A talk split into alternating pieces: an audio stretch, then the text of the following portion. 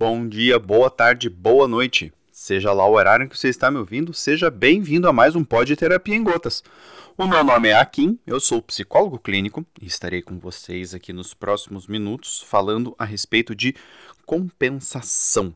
Afinal de contas, o que é compensação e como saber se eu estou tentando compensar alguma coisa aqui na minha vida?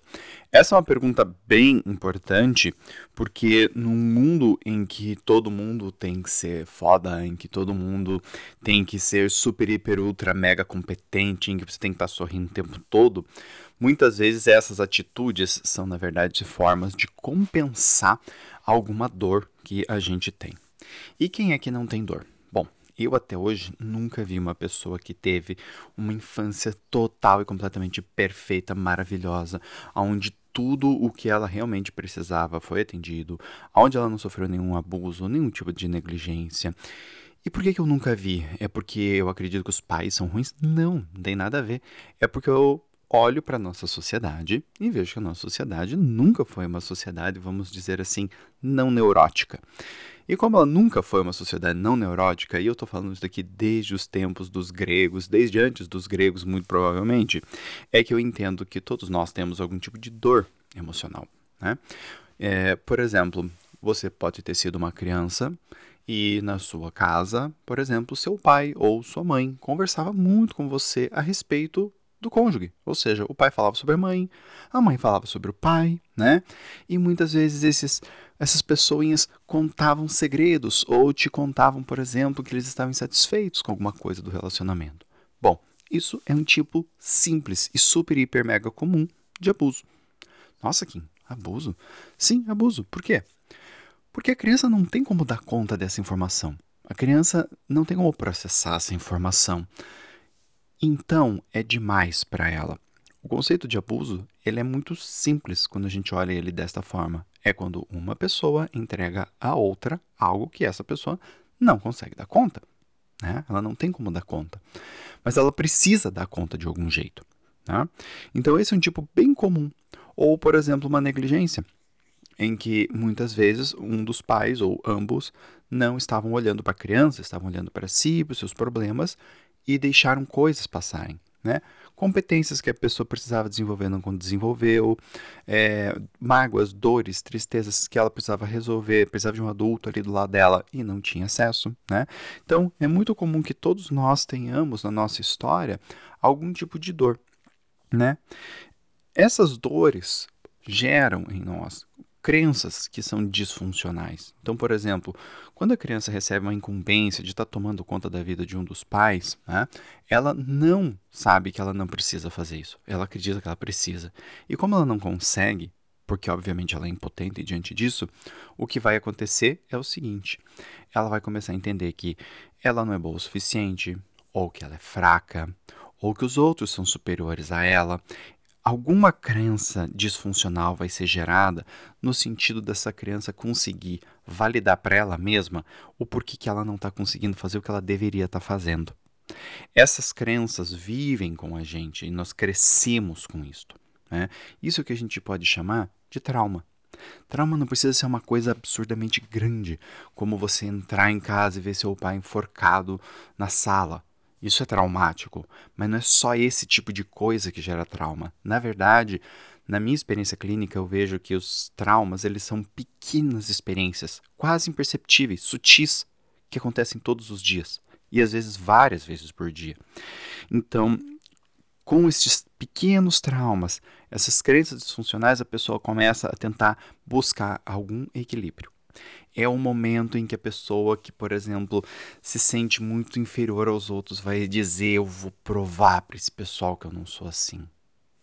E aí a pessoa pode ir para vários caminhos. Ela pode tentar compensar isso sendo um aluno brilhante. Ela pode tentar compensar isso é, através do esporte, através do envolvimento social, se envolvendo em alguma grande causa, ganhando dinheiro, enfim, sendo rebelde, né? Enfim, tem várias e várias formas de tentar compensar essa dor que nós sentimos dentro da gente, que nos mostra que de alguma maneira nós somos errados, nós somos feios, nós somos tortos. Isso daqui não tem a ver com ser imperfeito. Isso daqui tem a ver com você ter a certeza de que você não é bom. Né? E geralmente isso gera em nós um medo de exclusão, de não pertencer mais à família, né? que é um medo infantil extremamente comum e muitas vezes mascarado. Né? Muito bem. Como é que a gente sabe que está compensando? Primeiro lugar, geralmente as compensações elas têm a ver com motivações de afastamento. O que, que é isso? É algo ruim que eu considero ruim, que eu considero do mal, e eu não quero perto de mim. Então, por exemplo, um exemplo bem clássico. Eu, eu, fa eu, eu como bem porque eu não quero ficar doente. Isso é uma motivação de afastamento. Eu não quero ficar doente. Ou seja, eu quero afastar a doença. A doença é ruim e eu quero afastá-la. Percebem que diferente de dizer eu quero comer bem porque eu quero ficar mais saudável, eu quero me sentir com mais energia, é bem diferente. Geralmente as compensações têm a ver com isto. Né? E às vezes a pessoa pode até falar num primeiro momento assim: ah, eu quero ter muito dinheiro porque eu quero festar. Por exemplo, então cria a impressão de que ela está buscando algo uma aproximação. Mas o que realmente pode motivar, às vezes, uma busca pelo dinheiro, para a pessoa ir festar, e comprar um camarote, e pagar bebida para todo mundo, né? Então, assim, eu estou querendo me aproximar dessa cena, mas a minha aproximação dessa cena é emocionalmente para eu me afastar daquela imagem de que eu não sou nada nem ninguém e de que eu vou morrer sozinho, por exemplo, tá? Então, a questão é qual é o valor real do objeto que você busca? Isso é muito importante. Tá? Seja esse objeto algo concreto, como casa, carro, dinheiro, uma empresa, seja esse objeto, entre aspas, algo mais intangível, como é, respeitabilidade, autoridade, né? alguma coisa nesse nível social. Qual é o valor real disso? Então, vou pegar, por exemplo, o caso do dinheiro. O valor real do dinheiro é te dar poder para comprar coisas. Ponto. Ah, aqui, mas não é só isso não, porque quando eu comprar meu carro, vou me sentir bom. Aqui você já está fazendo uma inferência. O dinheiro serve para comprar o carro. Como você vai se sentir com o carro é outros 500. Se o carro realmente tem o poder de fazer você se sentir assim, isso também é outros 500. Qual é o valor de um carro? É deslocar pessoas do ponto A para o ponto B, ponto. É isso. É para isso que o carro serve. Né? Aí tem toda uma questão de status em cima de um carro que a pessoa pode ter, que ela pode querer passar esse status. Mas é importante a gente reduzir, entre aspas, as coisas ao valor que elas realmente possuem. Por que, que isso é importante? Porque geralmente as pessoas fazem que? Uma projeção. Ou seja, elas pegam aquela necessidade delas né? Aquela carência delas e falam assim: bom, o carro, o dinheiro, a empresa, as viagens, a liberdade econômica, a liberdade geográfica, qualquer uma dessas coisas vai resolver essa dor aqui dentro de mim, né? E é importante verificar se essa coisa realmente resolve a tua dor, porque quase nunca resolve, né? Geralmente não resolve, gente. Mas as pessoas querem crer que sim. Né? Uma das formas interessantes de você tentar entender isso é você se perguntar assim: e se eu falhar? E se isso não der certo? Né?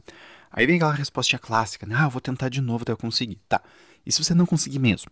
Tá? Não deu. Ponto. Acabou. Não vai ter isso pra tua vida. Você falhou mesmo. Aí é importante de você verificar qual é o sentimento. Como você vai se ver? Quem é você para você mesmo se isso tudo falhar? Tá? Isso é bem importante e ajuda você a perceber se o teu movimento está sendo de compensação. Vejam, quando eu estou falando isso daqui, eu não estou querendo que você não tenha o que você quer. Bem pelo contrário, eu estou só querendo que o que você quer seja só aquilo e não uma válvula de escapes para emoções que você tem reprimidas, para carências que você possui, porque eu vejo muitas pessoas no consultório com isso e é, às vezes é triste porque a pessoa passa às vezes uma vida inteira construindo alguma coisa, né, para lá 10, 20 anos depois se dar conta de que aquela coisa não ajuda ela no que ela realmente precisava. E aí ela busca terapia. Né? Então, assim, para com que você possa fazer as duas coisas: consertar a tua vida emocional de um lado e ganhar dinheiro de outro, né? Ou se desenvolver profissionalmente, ou se desenvolver afetivamente, né? Entende? Então, a ideia do que eu estou falando aqui é porque a compensação ela faz com que a pessoa se empenhe muito em uma coisa que ela acredita que leva ela para um lugar, mas essa coisa leva ela para outro. Então a pessoa pode usar esse empenho de uma forma mais interessante. E é por isso que é, é, é a percepção de você ver se você compensa ou não, ela é tão importante. Porque se você está compensando, isso não é um pecado, todo mundo faz isso. A questão é, pô, estou compensando, então peraí, deixa eu resolver o que eu preciso resolver de um jeito e buscar as outras coisas que eu quero de outro. Aí você vai ter as duas. É vantajoso. Muito bem. Aí, uma das questões que, que eu trouxe, né, que muitas pessoas me perguntaram aí no Instagram, né, e, e até no, no, no próprio canal do YouTube, é se a tal da pessoa foda, né? A pessoa foda é uma pessoa que está compensando? Sim. Por quê? Porque essa cultura que nós temos hoje da pessoa que é foda versus a pessoa que não é foda, ela gera, como vocês podem já perceber, uma divisão do mundo entre os fodas e os não fodas. Ou seja, quem está por cima e quem está por baixo. Isso daqui gera, obviamente, o medo da escassez e da exclusão. Porque ou você está up ou você está down. Né? É, isso a gente vê muito em mercado de, em, de empreendedorismo, por exemplo, uma ideia de que você não pode andar com pessoas medíocres. Né? E basicamente, pessoa medíocre é simplesmente aquela pessoa que não quer a mesma coisa que o empreendedor quer o que não torna ela medíocre, torna ela simplesmente diferente. Tá? É, então, para perceber essa, essa questão do quem está por cima, quem está por baixo. Ah, você quer ser assalariado, então você não é foda, você está por baixo. E não é bem assim. É? Então, essa ideia de ser foda, ela cria essa distinção entre as pessoas, isso gera mais medo do que a gente já tem, né? E como Bauman diria, nós hoje vivemos numa sociedade de consumo e o grande medo numa sociedade de consumo é você ser descartado. Por que, que a gente teme ser descartado numa sociedade de consumo?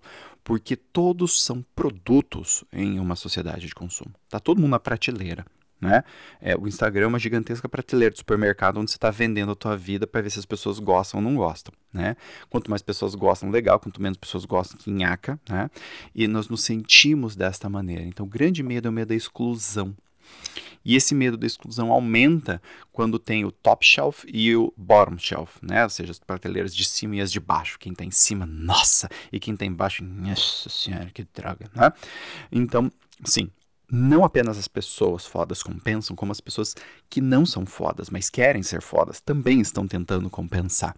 Na verdade, esse sistema do foda e do não foda é compensatório. Quero que vocês percebam isso. Né? É, então, existe uma é uma grande confusão, inclusive, entre conquistas e self, ou seja, coisas que eu faço e obtenho resultado e quem eu sou. Então, ah, o cara ganhou um milhão, o cara é foda. Não, o cara é muito competente para ganhar um milhão. A gente pode afirmar isso sobre ele. Agora, quem é ele enquanto pessoa? Quem é ela enquanto pessoa? A gente não sabe, né? É, eu me lembro de um colega uma vez que ele estava super decepcionado de ter saído com uma pessoa dessas bambambãs, né? E daí ele falou assim: Porra, cara, daí a gente foi lá na casa dela, a gente dormiu, acordamos, tal, não sei o quê. No dia seguinte, pô, a menina não sabia cozinhar direito. A gente foi fazer um café, ela pediu pra eu fazer o café porque ela não sabia fazer. Porra, e eu adoro cozinhar. Eu não consigo me ver com uma mulher que não consegue cozinhar. Como é que a gente vai ficar junto ali na cozinha? Ela vai ficar fazendo o quê? Vai ficar me olhando? Né? Então vocês vejam, uh, quem é a pessoa? Né? Quem é essa pessoa? Eu não estou dizendo que a pessoa que tem que saber cozinhar ou não, porque aqui o meu amigo também estava fazendo um comentário, né? tipo assim, a pessoa tem que saber cozinhar, tem que saber cozinhar para ele. Né? Agora, isso não vale para todo mundo. É, quem são as pessoas? Quem é a pessoa com quem você está se relacionando. Quais são as competências dela em uma área, quais são as competências dessa pessoa em outra área, e essas competências todas casam com você? Não casam? Isso é o que nós devemos buscar, por exemplo, quando a gente está falando em termos de um relacionamento. Né? É, muitas vezes a pessoa é muito maravilhosa na área profissional, mas na área afetiva ela não é tão isso vale a pena? Onde é que está o tal do foda? Eu estou querendo dar uma mexida, colocando alguns exemplos assim, para vocês perceberem, né? Esse outro exemplo que eu falei, por exemplo, acontece muito com mulheres. Né? Eu também tive amigas que, que ficavam com homens mais velhos, né? E daí o cara era super bem sucedido e tal, tal, tal, mas era frio, né? Então ele saía, e quando ele saía, ele, era, né, ele sabia escolher o vinho, sabia escolher a comida, papapá, beleza. Mas no dia a dia a pessoa era fria. Ela não mandava mensagem, ela não sabia direito conversar, ela ficava meio que olhando para cima, e ficava aquele climão. E aí? E cadê o papo? Então, a ideia é perceber exatamente essas compensações, né? As pessoas compensam o tempo todo suas dores emocionais através de outras coisas. E o ponto é a gente perceber as nossas compensações e conseguir com isso não compensar, ou melhor dizendo, olhar o que, que eu tenho que conseguir na minha vida afetiva, o que, que eu tenho que construir na minha vida afetiva que eu não tenho, e deixar a minha vida profissional e pessoal sem este peso. Né? Gente, espero que vocês tenham gostado deste podcast. Se você gostou ou não gostou, eu convido você a me dar um feedback, tá? E como é que você pode fazer isso? Lá no meu site, www.akimneto.com.br, você vai encontrar todos os meus contatos. Instagram, Facebook, Twitter, Telegram, canal do YouTube, Podbean, e-mail, celular, Lá tem tudo. Você pode escolher, me manda uma mensagem, fala, Kim, tal podcast, gostei, massa, legal, não, não gostei, faz, fala disso, fala daquilo, para de falar isso que não tem nada a ver. Manda um feedback para mim que me ajuda muito a saber que eu estou fazendo um conteúdo bacana para você. Um abraço muito grande e até o próximo.